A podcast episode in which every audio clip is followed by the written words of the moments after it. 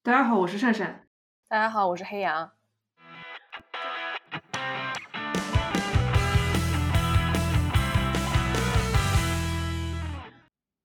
大家好，各位关注的年更播客 UP 主，这次要更新了。呃，那我们更新的单元其实就是一直以来我们不断完善、不断推进的一个单元吧，叫做呃，那个叫什么来着？这就是年更播客的下场，逃步基篇。逃步基篇。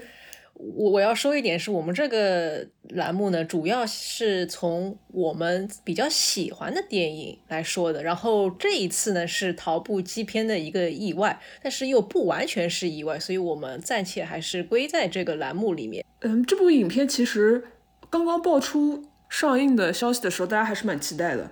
呃，首先是跟他的主演，我觉得应该也有蛮大的关系的吧。呃，主演是范冰冰，这算是他重新回归。这个影视界的一个作品吧，大家其实都还蛮期待的。然后又加上是基片，哎，就很多人说的那啥一点，就会觉得说，哎呀，女神下海了。嗯，大家整体上来说还是蛮期待的。当时就说啊，要不要看？但是据说一出来之后，嗯，可能期待太高，或者是怎么样的，一下子负面的评价会比较多。我们也是权衡了之后吧，觉得说，哎，我们还是应该看一看。哎，结果看了之后，就发现这些。负面的评价似乎有一定的道理呢。我呢，其实，在刚开始看到《绿叶》这部电影的简介，我就在想，哎，这个不是跟我们之前做过节目的那部《比女》很像吗？所以我是抱着，哎，我又要看一部《比女》去看了《绿叶》，然后我从第一分钟开始就基本上每一个情节的转折点都可以猜到，当然也有意外了，但就是说，我觉得整体。如果把它看作是一部基片这么一个类型的话，我觉得好像韩帅这个导演呢，懂一些比较通俗的那种剧情设置，但是它的缺点可能在于，它并不是一个让目前来说绝大部分，特别是国内的基片观众感到满意的这么一个设定。就比方说《比女》刚上映的时候，我们其实很多反馈就是一下子就被开场的一些。男性相关的场景啊，还有听起来比较过分的台词，就一下子把这个分数往下拉了。但是要知道，在此时此刻，绿叶的分数 竟然比比女还要低，所以我觉得这里面是能够，我觉得最大的感受其实是，嗯，当我们抱着一个看基片这个这种类型片的期待去看这类电影的话，其实你得做好。被大大的失望、大大的 冲击的那种预期，你不能抱着很大的期待去。当然了，有的人他可能就是觉得啊，终于有一个这么有名的我们自己的女演员去演了一部这样的电影，已经很好了。所以我觉得这件事情可以从不同的角度去看。但是总体来说，嗯，我必须说，这并不是一部我们会放到曹部纪片里面去讲的，我们都很喜欢的电影。就是先先把所有的丑话 都丢出来。对你提到说。跟比女放在一起嘛，你一开始就觉得说这个简介这个剧情会不会跟比女就很像？确实，它的整个基调，然后有很多似曾相识的那种情节转折。呃，但我觉得两部纪录片放在一起的话，我其实可以理解为什么比女的分数会比较高一点，就是镜头语言上来说，然后它整个怎么说呢？叙事的结构上上来说，我觉得比女的导演是更加从，我也不是很懂美，对吧？我也不敢相信我要说出接下来的话。就是从这种电影美学的这种镜头语言上来说的话，比女是更加耐看一点的感觉。绿叶就是光从这一点来上来说，它其实是一个蛮平淡的电影吧。就是看下来感觉有些镜头它其实可以处理的更加有悬念一点，或者更加有张力一点，但是它没有，它就很平淡的就过去了。有一个情节跟一个镜头，其实我印象蛮深的，因为我还蛮期待看到。呃，导演怎么处理那一幕的？就是勒死家暴男的那一场。嗯，因为之前有另外一部韩国电视剧《假面女郎》里面，其实也有类似的杀人情，两个就是共患难吧的女子，然后杀掉了一个家暴渣男。同样的剧情在《假面女郎》里面处理就非常有张力，非常的看上去就很有冲击感。在绿叶当中，他就就我知道这个剧情会发生，在发生之前，我会觉得说啊，不会吧。接下来难道要杀这个家家暴渣男了？结果后来没想到真的就这样发生了。作为观众的这个预知感，有的时候对导演来说也不是一件好事情。剧情要这么一种相对来说俗套的发展的时候，其实你怎么去处理它，就我觉得变得很关键。嗯，我就不说杀这一部分吧，我觉得她突然间转到被丈夫。家暴并且侵犯，我就一下子有点看不懂。我在想，这个到底是他在回忆之前，还是就我觉得这里的那那一处就让我很迷茫。那个应该是我看到那边是我第一次觉得，哎，这也可以。就我我有点搞不清楚他为什么一定要在这个地方转一个那么大的。我的这个大，我是指他的在那个画面被表达上面其实是很直给，就是我有记忆的看这种侵犯的戏真的很少很少。然后他这里又拍的。很长，你知道吧？我一直是对于这种对于女性的侵犯戏份就是比较排斥的。我如果看到的话，那如果他拍的比较好的，然后比较短的就还 OK，但他这个又很长，然后我就很吃不消，知道吗？然后我就觉得，嗯，他如果想表达的话，他完全可以用这种回忆啊，就切切几个镜头就可以。但是我觉得他在那里就显得很是有点剥削嘛。但我觉得这个词又有点重，但我就很不喜欢他一定要把那部分表达的这么。直又这么长，但有可能他正是通过这种很直很长的方式来体现出，呃，他在这段关系里面承受了很多很多，然后这个突如其来的这个人一下子帮他解决了这么大的一个生活的危机，所以他突然间对这个女生产生了很大的就是感情的进展。就如果从这个意义上去理解的话，我觉得那倒还行，但是总体来说。我真的不想再看到时间比较长的侵犯戏了。哎，比较妙的一点就是，它这是在一个，就我们一直都在称呼它为一部基片嘛。嗯嗯。它的一部基片里面插入了这个侵犯的镜头，而且是就是异性恋关系当中的侵犯镜头，持续那么长的时间。呃，像你说的，就有点意味不明。然后不得不又提出这个萦绕大大在大家心头蛮久的一个问题吧，关关于这个基片的主题，为什么？在东亚的很多基片当中，直女变鸡或者是一个怎么说呢，深贵鸡，他发现自己是拉拉是鸡的这个契机，全靠一个渣男，特别是全靠一个家暴的渣男，这是为什么呢？我们东亚鸡就是是这样的吗？哎，我觉得可能就是这样的，因为他毕竟不是我们这一代人，就是范冰冰她这个角色设计肯定不是我们这一代人，然后我们这一代人甚至比我们小的可能也有一些对于多元社群不太了解。在那个年代，就是很普遍的强制异性恋嘛，然后可能因为这个突然间有一个转机，但是我觉得总体上来说，包括很很多评价了，就是毕竟是范冰冰嘛，所以很多并不是通常意义上的基片受众都涌过来看这部片子。我觉得很多人说的很对，他们其实从这里面更多看到的是一个广义上的 girls help girls，对吧？然后我们呢，可能更期待的是更具体的 lesbians help lesbians。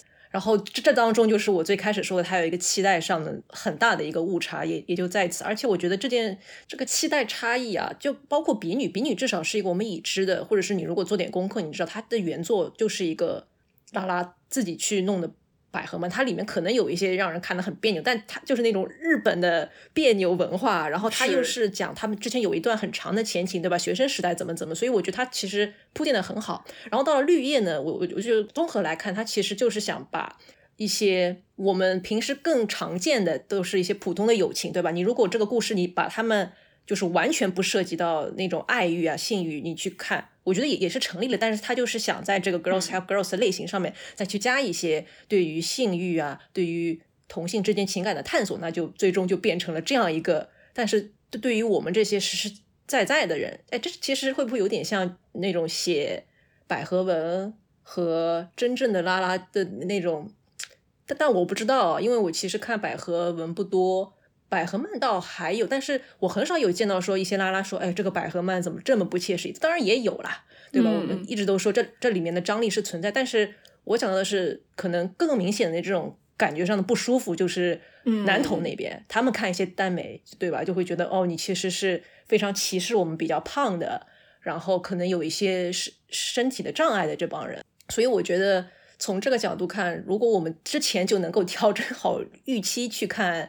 绿叶可能会感觉更好，或者说绿叶他在创作的时候，就我一开始是想他是不是有把这个性取向这方面考虑的很深，但我后来我觉得好像也并没有，他只是想在这个基础上，这个 girls help girls 的类型上面加一些情感的探索。因为我觉得韩帅如果真的是想拍一个，不管是拉拉还是双啊，他应该去向身边这这些朋友多问一问，就你觉得这样拍合适吗？或者是我觉得问一下的话，肯定成品要比现在的好。说真的。我是不是太刻薄了？没没有没有没有。其实我刚才想说，就是我对这位导演之前的作品不太了解，不知道他的就是整个故事结构的处理跟他的手法是不是一直是这样的。这这部片子处理的让我觉得一度是不是他故意这么呃对一些东西就比较轻描淡写的带过去了，或者是比较平淡的这样带过去了，想要带给观众一种现实感、真实感。我觉得现实感、真实感肯定是有的，特别是他讲一个中国移民，我其实他这个题材本身哦，还是蛮蛮敏感的。说真的，对对对对，对吧？是一个汇集了很多危险元素，而且他还讲到宗教。那像刚才你提到，就是切不切实际这一点，跟他这种相对来说比较直接、现实的手手法有一点出入的，就是说有些剧情上来说没有特别的真实。可能这个世界上的确存在这样的人，会发生这些事情，但总体我在看的时候，会有一种虽然说情节是似曾似曾相识的，但突然之间我会有一个疑问，说啊，就为了这，嗯，就就在就有些东西上面，他给的又不是特别的多，比如说，嗯，这个女生她其实是运毒，对吧？过海关安检的时候过不去，然后就走掉了，这是影片最开始的一幕。我当时不知道为什么，我以为她就不是运毒，她就是走私一些就是 打火机之类的小东西，就是义乌小商品市场的一些东西，就导致我有很长一段时间在想说，就这就为了这个事情大费周章，一直一直到后面他跟街头的下家碰头的时候，然后然后突然拿出了一包粉，我就想哦，原来是因为这个，那就是前面很多事情都好像呃 make sense。就像类似的情况，就我在看这部影片的时候发生过几次，就觉得是不是有有些时候交代的东西有有点少，还是说我没有特别的专心？哦，那那那我我觉得没有，我觉得他的风格其实就是有一定的类型，然后又有一些非常概念的东西，就是有一些他从广义上来探讨女性受到那种隐形的压迫，我其实。觉得很有意思的一个解读，当然有有些人就是硬要从真实性上去讲，会觉得这个怎么怎么不通啊？就是，嗯，他不是回到自己家，然后有一个警察的那那一段，然后，嗯，我就在想，那是不是可以有这部片子的两种解读？一个是那个女生真的存在，第二个就是这一整晚都这个这个绿叶都是他自己联想的。我觉得如果真的是联想的话，还挺妙的。我现在要开始剧透一部叫做《塔利》的电影，如果大家。呃，还没有看过的话，可以考虑往后面挪一挪。我们之后应该也会在 show notes 里面注明的。呃，塔利这部电影其实就是讲一个妈妈她生好孩子之后是怎么被母职给压迫的。然后你会在这个过程中认得另外一个主角，他是一个很年轻的被这个妈妈请过来带孩子的人。然后在这个电影很长一段时间，大家都觉得哦，他的确是一个保姆。但是到最后你才知道，并不是这样的。这个保姆就是他年轻时候的。那个状态，你知道吗？这个其实是很妙的一个设计。然后我觉得，如果放到绿叶这里来，其实这种多异性是看电影的一种乐趣，所以也不一定非要从真实性上面死抠。我觉得是可以有各种各样的想象的，只是在具体的执行以及基片的这个期待 上面，并没有那么出色吧，所以也导致了它分数还真的蛮低的。我们是不是要 move on to？进入到我们下一个环节，对，这也是我最期待的环节。我特意为它取名叫“东亚基片的多元宇宙”，让我们两个人尽情畅想一些我们很想把它改编的，我们很早就已经知道的那种怎么说呢？俗套 cliche 异性恋 cliche。这个还是我很早之前在微博征集选题的时候有人跟我说的，他就想说我们可以聊聊这种版本。我觉得也可以，因为说实话，我小时候并没有什么基片可以看，所以我。能被感动，甚至感动到哭的，都是我在一些异性恋的故事里面看到了我自己。嗯，对，我们可以讲一些这样的电影，也可以讲一些我们觉得，哎，我们身边有发生这样的故事，有什么大佬听我们节目想拍一拍，欢迎欢迎，都可以哈。嗯，珊珊要不要先开始？就是你当时给我这样一个主题的时候，我脑海中浮现出来的一部电影，跟爱情可能关系没有那么大，但也许是我看完《绿叶》这部片子之后，它的现实的手法让我突然想到了这样一部片子《立春》，它就是讲一个小地方一个其貌不扬的女性，当然就是在顾长卫原版的《立春》中，她是一个异性恋就没跑了啦，怀揣着一个成为进入人民大会堂演唱的高音歌唱家。但是他只能困在那个小地方，做一个音乐老师。然后他因为其貌不扬，然后大家都可能对他有些排挤，嗯，性格也比较嗯孤僻这样的一个人物吧。我就很想看，就是有没有深挖这样一种人物，但是只是说他整个人的基调设定在，嗯，他是拉拉，他在这样一个小小地方，因为他的这个身份，或者是他要去隐藏这样一个身份带来的一系列的事情。我不知道，因为我可能对整体的 电影界了解的比较少，不知道是不是有同就差不多的片子就其实已经有了，但是我只是不了解，没有看到而已。但我第一个能够想到的就是这样一部片。我想到的其实是我自己就很喜欢的法国当年的冲奥片《我们俩》，它是讲一对法国老太太的。但是我觉得如果这个背景放到中国，我们有很多并不知情的。这种老年伴侣，嗯，对吧？我记得这方面可能最早出圈是因为人物还是哪个媒体去采访了一桩案件，就是其中一个位老太太去世之后，她的遗产怎么分配，然后可能就是跟后辈这种的啊。但是我想就是在这个基础上再套一个片子，就是异性恋版本哈。嗯，我小时候看什么片子看哭呢？假如爱有天意啊，我不知道大家有没有看过。珊珊看过吗？嗯嗯，它其实很 cliche 嘛，对吧？你你从一个女孩她翻找出妈妈以前的情书开始，我觉得可以在我们俩的基础上加上，假如爱有天意，就是这个女生她可能在某个同婚合法的国家，对吧？她那个时候已经不 care 了，然后她发现她妈可能当年是怎么怎么，然后她其实是。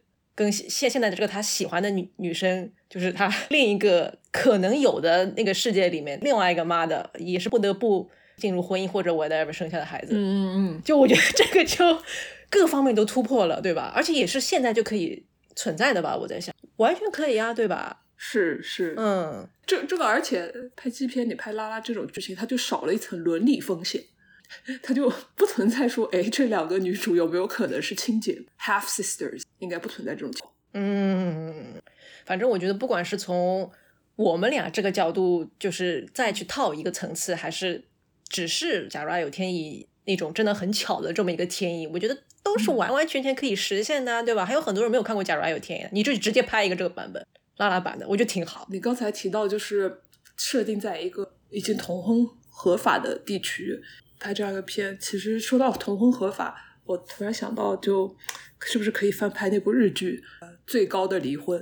哇，这个我好想看，我好想看，就是有结婚也有离婚嘛，对吧？嗯嗯，对吧？你你去拍一些离婚，或者拍一些想在一起，就是最后也没成，我觉得这种其实也 OK 啊。就是人的感情有各种各样的，不要光从 happy ending、sad ending 的角度去看，就是我们需要各种各样的几遍，我觉得这些完全可以。如果是东亚影片去拍这个东西，我还是觉得或许就是日本跟台湾比较有机会吧。嗯，毕竟台湾就已经合法了，包括日本的话，总体上民间政府都在推进这件事情，渐渐的他们就会进入到一个社会阶段什么的，大家对同性伴侣，特别是同性伴侣结婚共同生活这件事情，会到一个见怪不怪的状态吧。然后那个时候再来探讨同性。伴侣之间的一些微妙的情感的处理，包括两个婚姻状态的处，两个人之间婚姻状态的处理，会不会跟传统的异性恋模式有不一样呢？嗯，这个还是比较好奇的一个问题。像东亚其他国家地区，就还没到那个份上，就还没进入到那个社会阶段。我觉得泰国其实，你看这几年，虽然我没有看了，然后我也听说了一些。粉丝之间的折腾啊，然后特别在意那个主演性取向啊，对对吧？那个粉红理论什么的，嗯，还有一些所谓的背刺说，我就觉得泰国其实是已经发现了，哎，这个是个很好的市场，我们可以多耕耘耕耘。我就在想，可能泰国因为它本身也相对来说比较宽松的这么一个态度，我觉得我完全可以。但是我就很担心他们拍的太太商业化了。我是想看到一些就是稍微不要那么商业化。然后印度的话，嗯，我不知道算算不算我们整个这个东亚 的宇宙里面，但我就觉得我们以前看的一部，我不知道你有没有看印度第一部商业的大大规模上映的那个商业片，他就是特别胡扯，就一定要搞一个天降的男的来帮这个女的，因为他们当时是想安排相亲嘛。我觉得如果他们之后再拍的好一点，就这部分就不要了。当然，我觉得印度那那种。对于女性的歧视，对吧？这么性别不平等的地方，你也很难去要求他们，所以可能真的只有我们前面说的那几个区域还有点戏。再往南，新加坡，你能想象新加坡吗？或者是，哎，我其实知道有一些国内移民到国外的，我觉得也也可以拍在美华人啊什么的，这这也可以，对吧？哎，五四位导演下一步要不要就拍拍 第一代年轻的这个移民啦啦，突然间闹 离婚之类的导演正在听稍微喜剧一点，我们也不强求他拍第二个那个鬼老公啊，就是去年很红的那那一部，就你不要拍那个，我觉得那个是是当然也太多的 cliche 了，但就是说，如果我们真的想看商业片，可能最终是会有一部这样集各种俗套为大成的，但是。我不知道你怎么觉得，我觉得我这几年对于东亚那种家庭和解，我真的是看腻了，我不想要再看这个了。这个是我们生存的这个状态，就是这个。我们不需要再看房间里是什么样的，我们想看一些超出这个房间的东西。你明白我的意思吗？就是更有创意一点。如果伍思威导演正在听我，拜托了，拜托了，拜托了。对，可以考虑考虑吧。就是我们也可以聊聊嘛，就是看看这个项目能不能立起来。嗯。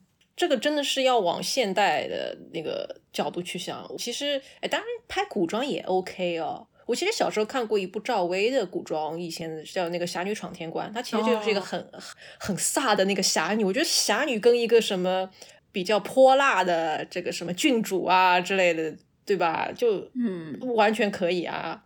哎，说到这个，我真的有很想看到他们改编成电影的是原创百合小说。哎，是是哪个？是我很多年前在那个百合会看的，叫凡胎啊，写超好。这个人他这这这位太太之前写那个五黑妹那个镜下也写的很好，就是非常有名的。我回头就把那篇文章发给你。他是讲呃妖精和人，还有就是有有点就是仙道的这种感觉。然后他的主角是一个游历四方的一种道人吧，算是。哦，我一开始那个。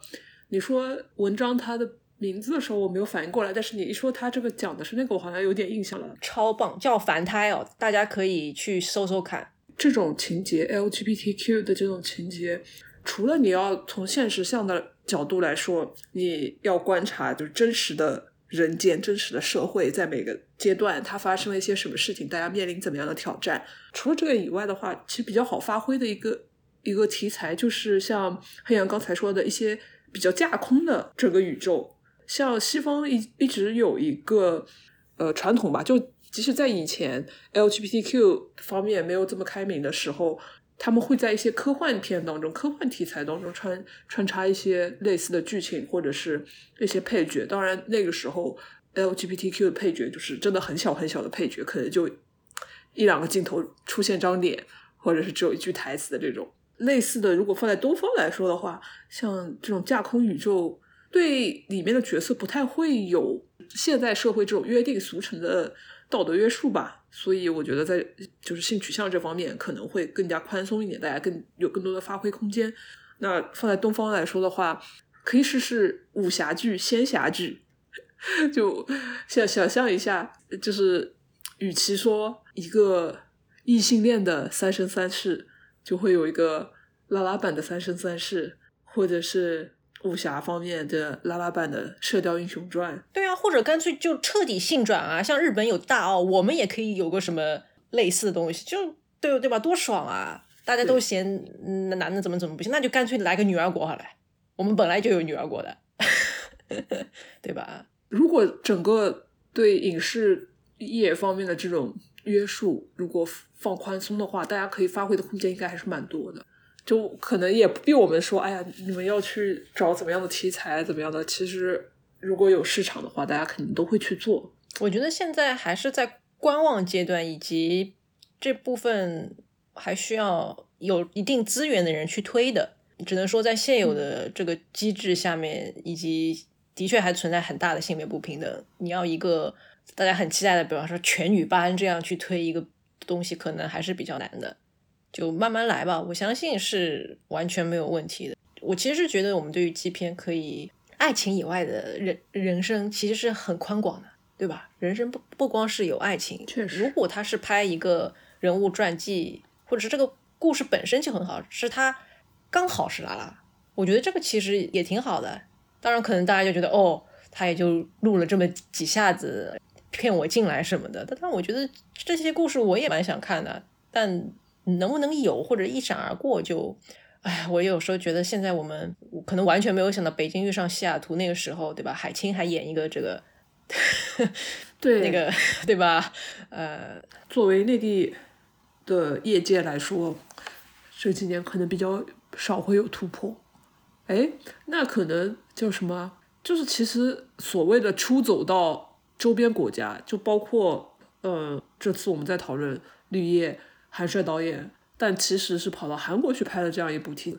我觉得，包括前两年的在讲陈可辛导演，主要重心要转移到韩国市场了，就是或者说他要 base 在韩国做一些后面的自己的项目。业界的从业人员，大家思路可以打开嘛？嗯，哪些项目就可以。在那边做嘛？是的，是的，你毕竟不可能指望，就是说你全部心思都花在这个地方。当然，可能拍是在这里拍，但是可能最后还是要墙外开花。所以我觉得很重要的一点是，它如果在这个市场它并没有预期中的收获，对吧？它这里又不能大规模的供应，所以它其实少掉很大一步头的。那它在海外就你就很难讲嘛。它它如果真的是一个完完全全的国内的故事，它在国外该怎么？做到我不知道，我瞎说，像 Carol 啊、少女图这样，那其实真的就是，但是会不会在我们很久很久之后，我们真的有一部自己的少女？这我不是说故故事情节，我是说她在国际上的那种受欢迎度，我们的故事就是真的能突破语言还有国境的障碍，真的能达到那个境界？那哇，我觉得肯定还是有，就是需要一代一代的努力吧。嗯，所以请五位导演听我们这期节目。啊，我们的我们的联系联系方式，我们的邮箱就在我们每一集简介的最后面。哎呀，真的真的，大家可以多转发给身边做这个六度理论嘛，可能转六次就真的转到人家那里了，也说不定。好的，这次多元宇宙的遨游感觉特别的精彩哈。最后呢，还是特别要感谢在我们年更，当时打双引号的年更的这个等待期。呃，也依然在支持我们的朋友们，也的确是意识到了这个等待期有点长，所以今年呢会努力回到之前比较稳定的状态。嗯，呃，希望这是一个比较美好的，也有更多奇思异想的话题的一年吧。今年努力把节奏恢复到之前的双月更，我们还是要保证的。嗯，但有的时候真的是 life happens。就哎，就说说起来，这是新年的第一期，哎。对啊，真的是，我觉得作为这这一期很好，对吧？从畅想开始，就有点像去年，就是去年我反正开年啊是生生大病，大家也懂得为什么生大病，然后就我觉得是有一个慢慢恢复的，包括你该怎么就是正常的像以前那样生活。我我最近其实，在做一些旅行的计划，我就发现，哎，我跟我好几年前不一样了。我好几年前一个人出去做攻略的那种心态，那种自在的感觉，当然主要原因可能是太久不出去了，所以你需要复健一下，但是。更多的，我觉得是那种身心上的，嗯，长了几岁之后的那种力不从心吧。